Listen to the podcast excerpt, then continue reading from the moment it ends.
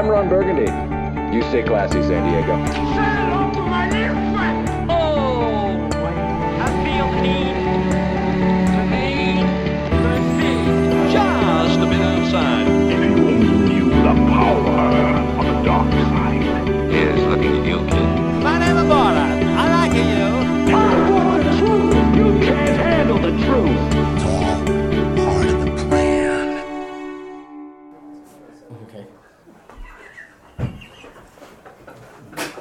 Nice meeting you. Really nice meeting you. really nice meeting you. Sorry, we were doing terrible jokes. We're just doing terrible bits, guys. Terrible it's not bits. fair. Keep it up. At the expense of others. Oh, you know what? Fuck it. Um, just for home use. You know what I Hey, mean? hey guys, how are you? Nice Hi. to see everybody. Hi. Hi. Congratulations, the movie's hilarious. Thank you very Thank you much. Really very funny. much. Can we thank you guys for the script, or was it all just put there for you? Well, was there a script? Honestly, Um, he's not kidding. they're gonna let you see it. The, the- you know? In animated films, you don't. I guess the studio sees it to greenlight it Sure. theoretically, but when you get there, they don't say they don't send you a script and you read it.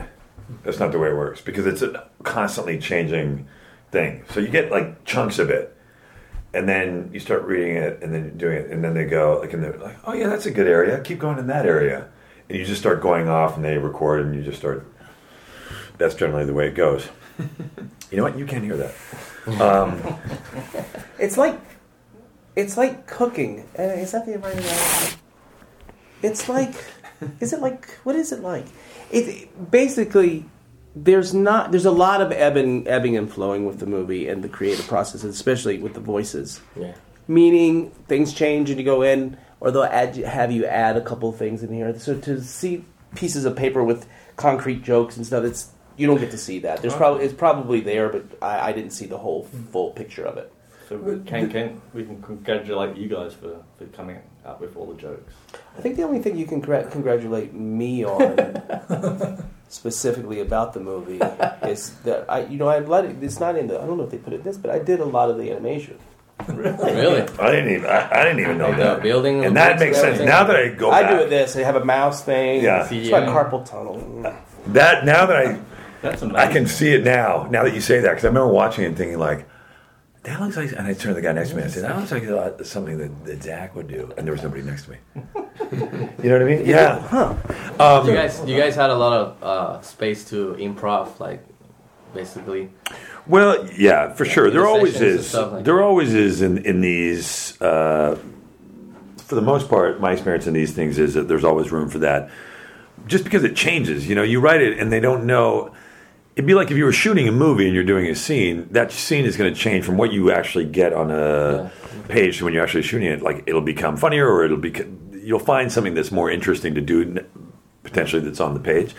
And so this happens, but it just happens in a sort of slower, more drawn out process. And then, you know, Zach and I did one day together where Chris McKay had this idea of what he wanted that to be in his relationship with Joker and Batman, but then he just mic'd us and kind of kept it rolling, and we sort of found stuff. It was like a game, finding what was kind of funny to us as it was happening. Um, and uh, you seem riveted. That's improv right there. But that's right. I mean, there was one day when we recorded together, and I think from that day, at least our relationship or the characters' relationship, uh, they went off and kind of worked on it, right? Yeah. Based on that. We we kind of created the dynamic of the almost romantic breakup Yeah. of Batman and Joker, and that became the crux of that whole thing. Um, and, And it's funny to see toys doing it. You know what I mean? It's if it were live action, that would be that's a terrible idea. but the fact that they're these silly toy brick, thi- yeah, the gravity of it, and the fact that it's toys is just a weird fun mix. yeah. I was, it's funny you say that. I was I was saying the same thing, but even this all that stuff, it, it would come across in live action to be quite maudlin, you know. And yet uh, in this, you know, if you wanted to do a story where you're telling you know this uh, about this breakup and, and you know what how it's affect the, the story is affecting these characters on an emotional level live action you'd be like oh shut up but watching it in this context is actually kind of funny and or interesting Or neither. slash neither slash, slash neither. I think it's hilarious. And uh, Um, I want to know how excited were you two to you know, come back to the role and you know to play the Joker. I mean, they're iconic roles. well, I got a phone call and they were like, "Do you want to be Joker?" I was like, "Yes, of course I do." and then you're It's a toy movie. uh, I have to say, you know, the, the first Lego movie um, I had not seen, and then I think my wife or someone said you should you should see that because they did a really great job with these themes that you usually don't see in animated movies. I guess. You know what's funny? Zach's wife is a bigger fan of mine than he is, which is that's a true story. She calls me Will often. Yeah. So Um, Is that uncomfortable for you? No. no, no. No. She used to run his fan site and does a lot of his webinars. Uh, uh, but but uh, I think honestly, without I don't know if Will knows that Will to me is super funny, and so it the Will part of it and the leg together just seemed easy. It just easy, and also there's those uh, producer guys, the the. Uh, Phil Lord and Chris Miller. Good Lord, yeah. have you met those guys? Yeah. They're super nice, good guys. You don't. They're not like producer guys. No, they're not. they're not. They're no. They're real. They're really legit. Like you get pretty when you meet producers and people in this town. There's a lot of sort of layers of bullshit. Those guys, like from moment, like, they're just authentic and authentically funny from moment one. There's no. They're not playing you. They're just kind of like, oh, this is what we want to do, and and here are our ideas, and they're all great ideas, super well thought out. They're really funny guys. I heard some great stories. Uh, I spent a lot of time with them personally. We're really close as friends and stuff, which is cool. That's it.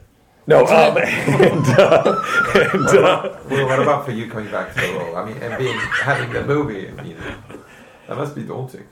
yeah, that was really cool. Um, uh, we, I, it was so much fun making the first one with Phil and, and Chris, and those guys. I was doing. I'd done originally um, the original recordings for Cloudy with a Chance of Meatballs True Story, and was uh, let go.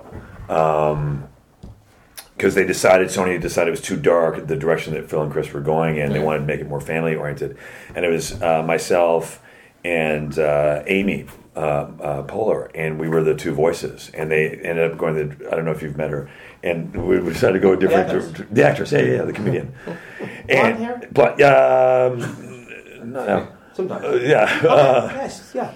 I'm Matt TV. Matt TV. Yep, that's the one. Uh, we've of course known her for. Uh, so uh, uh, we were doing it. Uh, we were doing it together, and then and then they went a different direction. And Amy and I were like oh, bummed. And then I got a call a couple Wait, years. did you both get fired? Yeah, we both got God, I'd fired. love to hear that. Yeah, we both got fired, and we were. You can ask her about it. She, we're both like, oh, it was such a bummer. And we were like, what the hell? Um, you know, both people That- in our family. It was only the two of us. We didn't have kids then. We were That's really yeah, and uh, so they went a different direction. And Phil and Chris, Really- really they were like part of our life, and all of a sudden I didn't hear from Phil and Chris anymore. Oh. I was like, "Fuck." And then I get a call from my agent. She's like, Phil, Phil and Chris want to call you, and I was like, "Oh, all right. Like two years later or three years later, and like, what's up? And they're like, we, we're doing the Lego movie. We want you to play Batman. I was like, uh, well, and they're like, we're going to put in your contract. You can't get fired. And uh, and I was like, well, all all right. And uh, so then we started to do this film, and we just started same sort of process and doing the voices and doing all this, and it just started to make it. We were just laughing, and it was just having fun and going through this, uh, and it just kept getting different. And I had some of the biggest laughs of my life on my knees with tears streaming, uh, which reminds me a lot of how I earned money when I was in my early With twenties. this film or with the No, just in life, on my knees with my Well, streaming in church. With Yeah. this film or with the previous one? What were you like? Uh, in the first one, Oh, yeah. and but then it happened again in this one. It, it always strikes me as funny because you're in the room, there's no air in there, and you're kind of doing stuff, and you get giggly and you, you lose it. But you, it's a really fun process. Like, is the long-winded? Jesus, I can talk, huh? Can you talk about the? No. Oh. Oh. oh. Can you ta- can you talk about the voice? Um, how, how long can you go before ending up without a voice? And Zach, Cigarettes. uh, and Zach, the voice. Did you guys discuss uh, what kind of voice were you going to go, go for for the Joker? Because it's a, such an iconic. Yeah, role, I, I said, did your voice get roughed up? Did you like? All the time.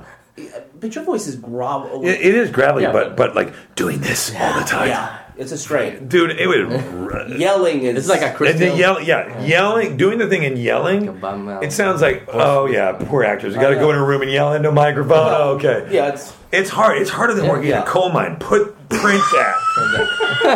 print that. going home and sounding like Kim Carnes at the end of the. Anybody get that reference? Um, Kim Carnes. Uh, but you, it's the yeah. Print that. It's harder than coal mines. I mean, how long, how long can you go like sessions? Well, the How long sessions they? are like four hours Oh, yeah. long. That's how much they book. But sometimes we do like uh, like three hours. I'd say to McKay, I'm like, dude, Yeah. I, I gotta. Okay. Especially if you're doing like, you know, I always go like uh, in a scene, like, all right, well, you're talking to Joker and you're saying this, and I go, well, where is he? Well, he's he's Where a- is he? It's my first question. Yeah, he's like, oh, he's Where up on a he? yeah. Where is he? He's up on a thing. How far? Twenty feet. Okay, and it's noisy. Okay, so you're like, listen to me, Joker. You better blah, blah. and doing that. Yeah. It, it sucks. So and then I'll be like, I gotta go. man. I can't fucking talk anymore. And then I get out of there. and I'm like, that was easy. Cash the check, please. You'll never guess what they're paying me. My voice is fine. I'm sorry, Zach. Were you telling about your, Sir, there's no smoking in here. So sorry. your voice for the Joker? Yeah. Uh, they, they get strained only because of uh, is uh, only because of yelling. But Okay. the finding of the voice Yeah. was, you know, again, it's asking questions uh, to the, to Yeah. Chris. You know, some of it they want your kind of regular voice. You don't know what affectation to put on it or you know decoration around it, but uh, you after a couple sessions you kind of find it. And then sometimes i guess you re-record stuff because you haven't quite found it on the first couple of days i would imagine. Um, but chris had a lot to do with you know finding that voice for me really because you want to pay i mean how, long- how long has batman been around now 78 years. 70 years Pay homage. you want to give yeah you want to have you want to pay Respect. respects Yeah. to it Yeah. and not do your own like huge dance about it and this and that and like oh i'm going to take this on as my own uh, so there is that also has to be I, I was mindful of that It's pretty cool because it's kind of like a this this version of the Joker is kind of like a sweetheart. So is that something that attracted you to? well i think if you haven't Yeah. seen it before it's attractive uh, to as a performer not Yeah. to say like okay that i don't know if i've seen that especially in this Yeah. realm Mm-hmm. And if it's fresh, and that seems fresh enough, it's much easier than going, you know, they did this and they did that, Yeah. and, and to try to find that difference. Uh, I think in comedy, not to talk too much about uh, wax poetic about comedy, but fresh and element of surprise is Yes. the key. That's it. That's it. I mean, Yeah. it, it really is the formula. And I just to tell you, and I don't want to talk about comedy. Uh, I am doing. so- I, I do like to talk about independent film a lot, but uh, if, but but um, uh, Through Zach- poetry slam. Zach's, Zach's totally right. Um, two hours left. Two Just two more hours, guys. Sorry, I thought she meant minutes. no, no, no. Uh, settle in. Today. Settle in. That's Yeah, it's the get pull word out, for take a pull out. Some close up today. you you do want to have you do want to do something that's kind of different and interesting and while at the same time having respect for it's important if something is iconic you want to respect it if there's something if there's a character if there's an office if there's a place you want to give it the respect it deserves even if it's a house on a Pennsylvania Avenue. You want to give it respect that it has earned over time. You know? Yeah. I don't want to get, you know what I mean? I You're don't not mean it. political. No, I'm not a political. Because things are running smoothly. Yes, because things are good. I'm more like a political. I'm an illustrator, Why would you speak out? You're an actor. I'm an actor. You're an Why? idiot. I'm not a citizen. That, that takes my citizenship You're, away, right? You're an idiot I'm an you're idiot. an actor. I'm an idiot. But certainly actors should or entertainers should never be politicians. Never. They should Like- never be. Like if you've ever Or been. Schwarzenegger or If you've ever been an entertainer, like if you've Ronald ever, Reagan. even if you've not even if you're an actor, if Sonny you've ever had a, Bono. if you've ever had a show, if you've ever ever had a show that's relied on ratings, like a primetime show, you should not be a politician. You know what I mean? Like even if it's on NBC and it's a reality, nothing. I think it could know what I mean? work. Yeah. Could work. Charles what, Norris. What could, what could go wrong? No, what could go wrong? Uh, but you do want to have respect for those things. You want to have respect for the characters. You understand, not just because of the fans, but also for the thing.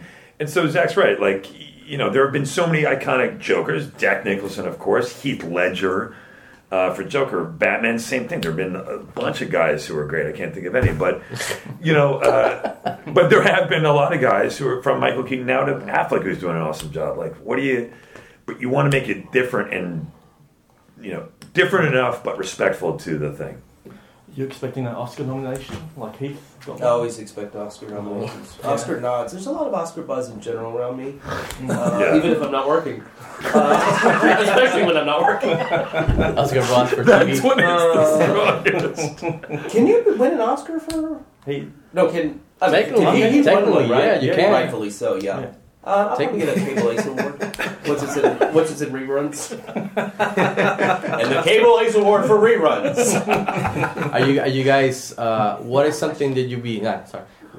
Something that you would like to explore? Are you game for a sequel? What would you like for each character to explore in a possible sequel to to Lego Batman? Kill off Batman, let Joker kind of take over the, the whole Okay. storyline. Well, that sounds like a snooze fest, Maybe but I, I, I would, I mean, because I would say thanks for wearing shoes. We would Zach. call it Snooze I- Fest. I- so- because where can you go? Because the big the finale is like huge. Like you, Yeah, where would you go from spoiler? that? with Uh, I think Yeah. that it'd be fun to see more Maybe Justice explore League. the relationship a little bit. more, You know what I mean? Well, You got- less eyebrows. you got really close. And You got really close in that. yeah, because you got really close. Yeah, uh, Justice League stuff would be good. yeah, it's pretty cool. Uh, I think that, that that's a that's not outside the realm of possibility. And there are a few really ideas. Sad. Look how exciting you are about a sequel. It's sad. There's not going to be a sequel. Pushing away. You don't from think it. so? God, no. You don't, know. you don't think so? You don't think so? Do we leave?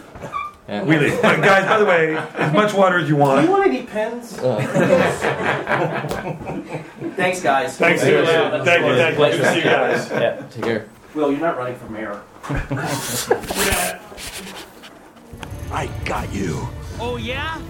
Well, there's only one problem. Who's gonna defuse the bomb? It's gotta be one or the other, Batman. Save the city or catch your greatest enemy. You can't do both. I'm sorry. What did you just say? You can't do both, I said. No, I mean the other thing. Save the city or catch your greatest enemy. You think you're my greatest enemy? Yes! You're obsessed with me. No, I'm not. Yes, you are. No, I'm not. Yes, you are!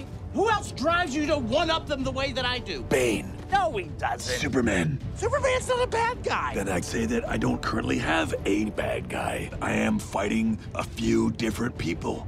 What? I like to fight around.